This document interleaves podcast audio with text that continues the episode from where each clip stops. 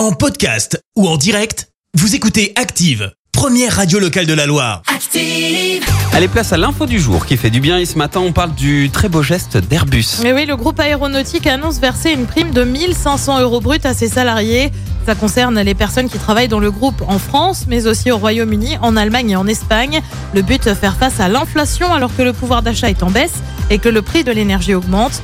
Ça concerne tous les salariés jusqu'au niveau senior manager, même les alternants. La prime devrait être versée d'ici la fin de l'année. Airbus en France, c'est 46 000 salariés, 126 000 à travers le monde.